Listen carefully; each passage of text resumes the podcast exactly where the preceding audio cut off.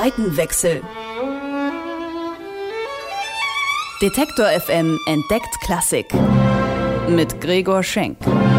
Präsentiert vom Gewandhaus zu Leipzig.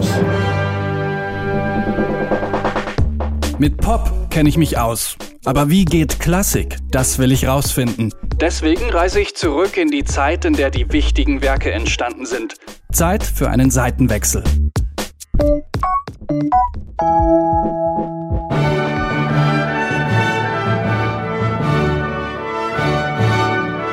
Im Europäischen Parlament in Straßburg gehört diese Melodie zum Inventar, die Europahymne. Alle Menschen werden Brüder, heißt es darin, ein utopisches Motto für einen Staatenverbund, für die Festung Europa. Und doch ein schönes Gedankenspiel, das seinen musikalischen Ursprung im frühen 19. Jahrhundert hat.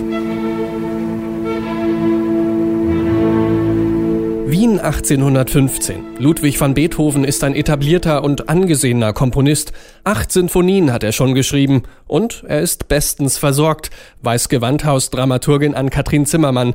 Denn Beethoven musste sich ja im Gegensatz zu anderen Kollegen nie große Sorgen übers Auskommen machen, wurde immer gesponsert und gefördert von den Adligen dort konnte also relativ frei seiner Kunst nachgehen, ohne Konsequenzen zu befürchten, ohne Kompromisse eingehen zu müssen in Blick auf irgendwelche Vorgaben oder so. Mit dieser Freiheit macht sich Beethoven an die Arbeit für seine neunte Sinfonie.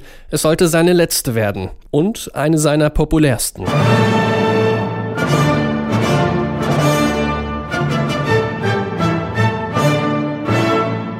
Mit der neunten betritt Beethoven musikalisches Neuland. Erstmals in der Musikgeschichte verwendet er Gesang in einer Sinfonie. Seine Kritiker werden ihm das später ankreiden, sehen doch viele zu der Zeit Instrumentalmusik als die höchste Form. Doch Beethoven will seine Botschaft diesmal auch in Worten ausdrücken und wählt dazu ein Gedicht seines Idols Friedrich Schiller. Es heißt An die Freude und beinhaltet genau die Botschaft, die Beethoven mit seiner Musik vermitteln möchte. Eine Botschaft, die von einer allumfassenden Harmoniegemeinschaft spricht.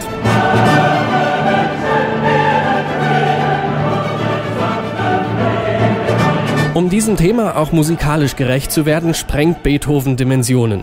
Schon der erste Satz ist gewaltig, der zweite ist durchtrieben von musikalischem Humor und Boshaftigkeit, sagt Zimmermann. Da gibt's dieses springende, rhythmische Motiv, Jampadam. Viel mehr passiert eigentlich musikalisch gar nicht und es funkt einfach überall dazwischen.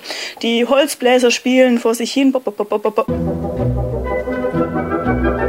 dann kommt wieder die Pauke. Bam, badam.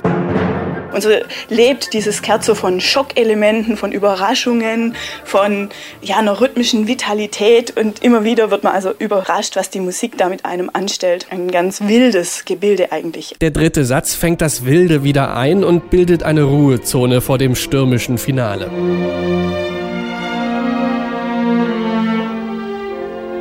Im Schlusssatz spielen dann zunächst die tiefen Streicher eine besondere Rolle, sagt Gewandhausbassist Tobias Martin. Vom Aufbau ist es so, dass dann dieses Ode an die Freude Motiv, diese Europahymne oder also eben das Thema der Neunten natürlich, dass die eigentlich dann zum ersten Mal mit den Kontrabässen von den Celli begleitet erklingt, dann den Celli von den Bässen begleitet. Also das ist vielleicht schon das Besondere, dass wir dieses weltberühmte Thema da im Prinzip am Anfang als erster haben.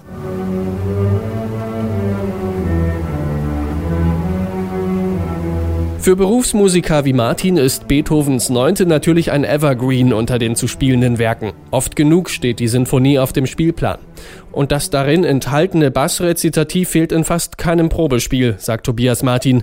In die Konzertsituation geht er deswegen mit einem etwas größeren Gefühl von Sicherheit. Ich denke, so ein kleines Moment von Aufregung, was man vielleicht als Profi auch nicht mehr so direkt wahrnimmt, aber das haben wir, denke ich, trotzdem irgendwo alle noch. Das ist schon eine gewisse eine Anspannung, ist vielleicht das bessere Wort. Das hält sich bei der neunten vielleicht etwas stärker in Grenzen, weil man einfach schon viele Erfahrungen damit hat. Das ist ein Arzt, der oft dieselbe eine Hüftoperation macht, äh, kriegt er auch nicht mehr nachts Schweißausbrüche oder sowas.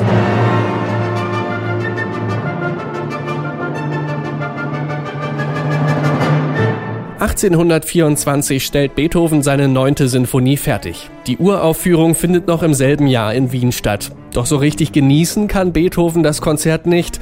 Seit Jahren plagt ihn ein Gehörleiden. Mittlerweile ist er fast völlig taub. Zur Uraufführung steht er neben dem Dirigenten und zeigt ihm die Tempi an, ohne etwas von der Musik zu hören. Gewandhaus-Dramaturgin an Katrin Zimmermann. Es muss zu wirklich bewegenden Momenten gekommen sein. Zum Beispiel hat das Publikum zwischendurch Applaus gespendet. Beethoven konnte das aber gar nicht hören und hat also weiter die Tempi da angezeigt, bis ihn dann die Altistin zum Publikum umgedreht hat, sodass er sehen konnte, dass die gerade Beifall spenden. Und also das muss bewegend gewesen. Hat nichts gehört, hat die Musik innerlich empfunden, innerlich gehört, so wie beim Komponieren auch. Aber von der Aufführung selber, von außen, ist nichts in sein Inneres mehr eingedrungen. Das Wiener Publikum ist begeistert. Doch wegen seiner gigantischen Dimensionen gibt es im 19. Jahrhundert lange Zeit Probleme, das Werk überhaupt aufzuführen. Es dauert eine Weile, bis es sich in den Spielplänen der Konzerthäuser manifestiert. Heute ist Beethovens Neunte eins der populärsten Werke der klassischen Musik. Ein Werk prädestiniert für große Anlässe. Ob zum Mauerfall oder eben als Europahymne.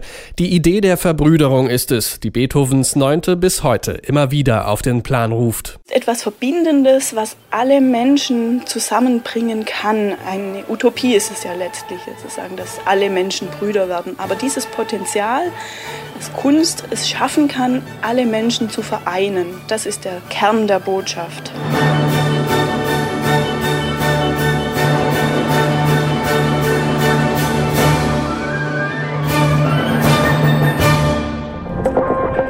Seitenwechsel. Detektor FM entdeckt Klassik. Mit Gregor Schenk. Präsentiert vom Gewandhaus zu Leipzig.